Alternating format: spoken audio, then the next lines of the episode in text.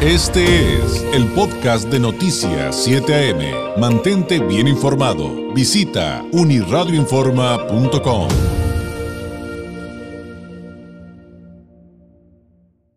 En la línea telefónica el ingeniero Oscar Solari, él es el director general de Ranger Energy Solution, a quien me da gusto saludar esta mañana. Ingeniero, ¿cómo está? ¿Cómo se encuentra? Muy bien, Alberto, muchísimas gracias. Estoy aquí un poquito resfriado en casa, pero afortunadamente nomás es eso. Y este, muy, muy agradecido por, por poder participar en tu programa. Qué bueno, ojalá nada más sea un simple resfriado y se recupere muy, muy pronto. Cuídese mucho, mi querido. Ya, ya me hicieron pruebas. bueno, son buenas noticias, entonces. Oiga, pues a ver cómo está la situación energética en el país. Eh, es el tema que ha generado también mucha polémica en la actual administración federal, sobre todo en materia de energía sustentable, energías naturales. Este, ¿cómo estamos en México? Mira, te voy a decir y voy a usar las cifras que ha usado la señora Anale, la secretaria Anale. Ajá. Lo hizo hace algunos, uh, yo creo que un año y medio en un foro en donde estuvo presente, que había una, un faltante de 24.600 megawatts en el país. Y si si tomamos en, en, consideración que México crece, la, la demanda crece entre 2.5 y 3.1% anual, quiere decir que en este, en este periodo nada más estamos hablando de un incremento de 10% sobre esto. Además de que las plantas se van volviendo obsoletas. Así que hoy te puedo decir que el faltante en energía que te tiene en el sistema es alrededor de 30 mil megawatts. Ese es el reto que tiene la Administración Federal es un, es un reto importante en donde nosotros estamos convencidos de que podemos apoyar como iniciativa privada, como una empresa que siempre hemos trabajado con Comisión Federal de Electricidad y Pemex eh, durante muchísimos años y poder sacar y tener este, soluciones conjuntas a este problema. El, el asunto de las energías renovables, el, es que aquí hay un poquito de verdad de, ambos lados. La situación fue que en, un momento dado se estuvo incentivando mucho la generación de energía eólica y solar para precisamente poder alcanzar un poquito los estándares y niveles internacionales. Eh, y se dio una serie de, de, canonjías, ¿no? Entre estos, el, el, el, porteo cero, que no te cuesta nada pasar la, energía, usar la red de distribución de la Comisión Federal de Electricidad. Entonces, eh, cuando son intermitentes, como son intermitentes estas energías, cuando se, se, va el sol o no sopla el viento, alguien tiene que generar energía y esa es la reserva rodante que se tiene que tener. Esas son las turbinas, esas son las plantas de generación eh, con, de ciclo combinado que se tienen que tener y son inversiones muy importantes también. Entonces, aquí hay, hay de las dos partes, ¿no? Yo creo que, que se deberá de llegar a un acuerdo en donde pues se pague el porteo que sea justo, y también paguen su debido porcentaje por mantener una reserva rodante de la gente que sí está pudiendo invertir en este tipo de generación de energía. ¿Qué eh, tanto está afectando el hecho de que haya, por ejemplo, grandes compañías que no estén pagando eh, la energía? Eh, ¿Qué hay de cierto de que, desde su punto de vista, eh, a lo que conoce, de que le estamos pagando nosotros esa energía que no están pagando los demás?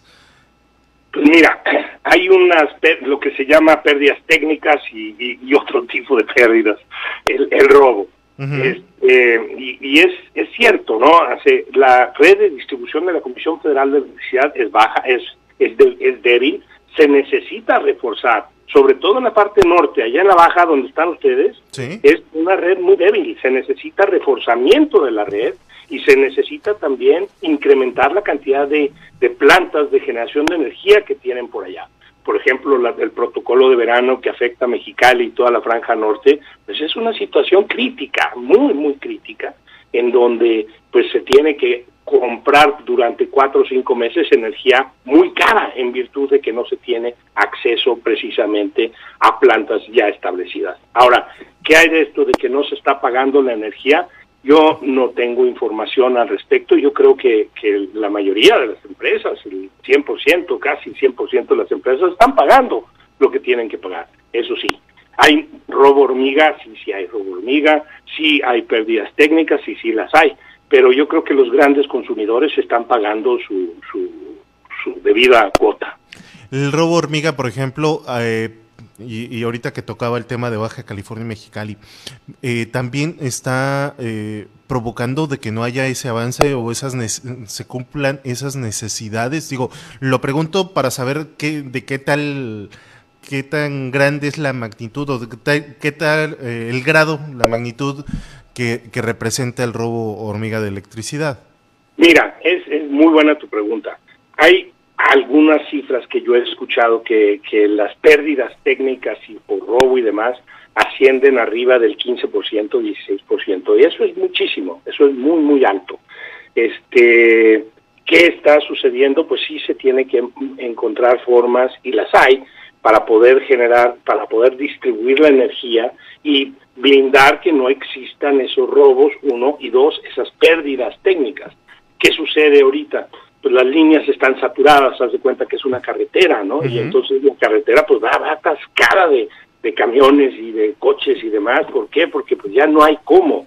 Entonces, este, se sobrecalientan las líneas, etcétera. Esto origina pérdidas. Pero bueno, es la, la, el cálculo que se tiene para México en términos de mejorar la red de distribución eléctrica es alrededor de 60 mil millones de dólares o 60 billones de dólares, como quieras ver, para poder este, llevar la red eléctrica a, un nivel bueno, un, nivel confiable. Eso va a eliminar ese tipo de pérdidas.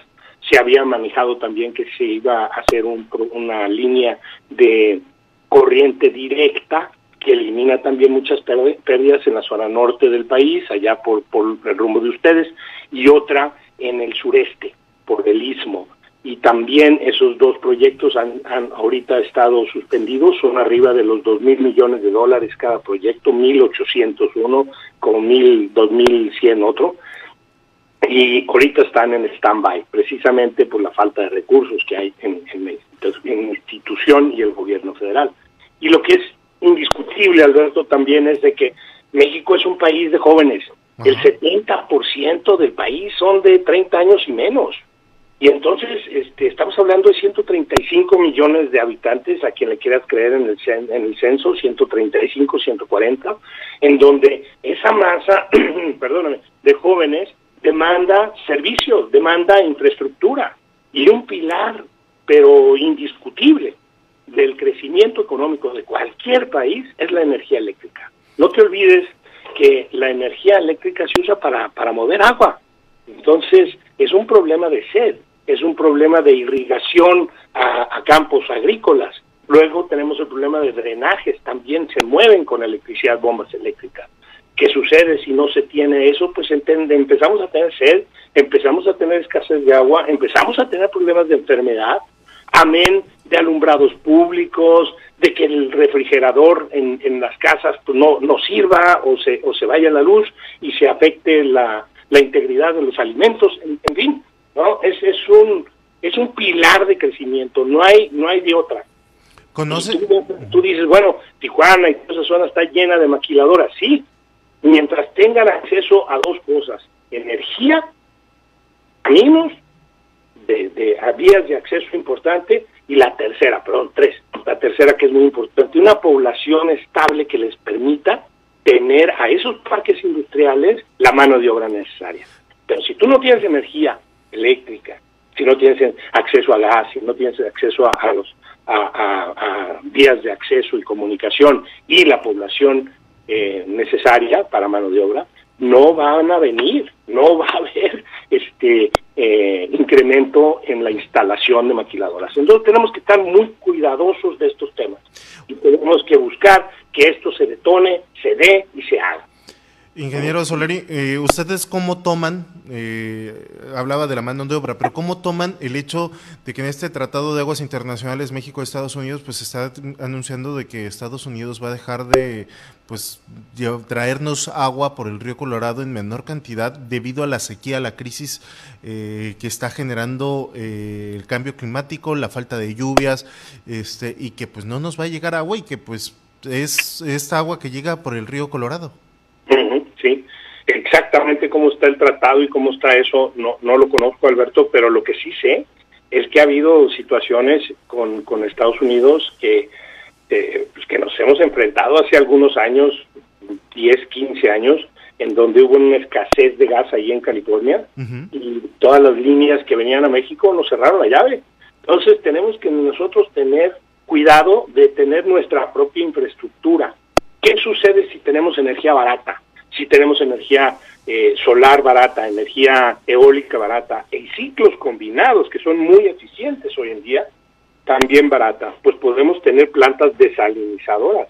Y esto creo que el mundo va para allá hay un hay un libro no que, que, habla también de, un futuro en donde veamos que la energía se vuelva o tienda a ir bajando y bajando y bajando de precio hasta ser pues casi regalada en donde pues, se acaba la sed. ¿por qué? porque pues, se puede poner plantas de desalinizadoras y puedes empezar a bombear agua a donde tú quieras. Entonces se vuelve eh, que la población tenemos acceso a agua eh, de buena calidad y barata. Para ya va, para esa es la tendencia. Tenemos que buscar nosotros como mexicanos, tenemos que buscar nosotros como mexicanos soluciones. Y soluciones que tenemos la capacidad intelectual, la, mano de obra eh, y tenemos un país muy robusto.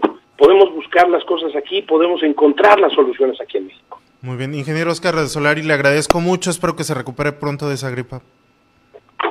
Gracias, Alberto muy amable y muchas gracias por, a ti por darme la oportunidad de, hablar con tu auditorio. Gracias. Muy amable, cuídese mucho el ingeniero eh, Oscar eh, Solari, director general de Ranger Energy Solution aquí en México. Vamos a una pausa. Este fue el podcast de Noticias 7am. Mantente bien informado. Visita unirradioinforma.com.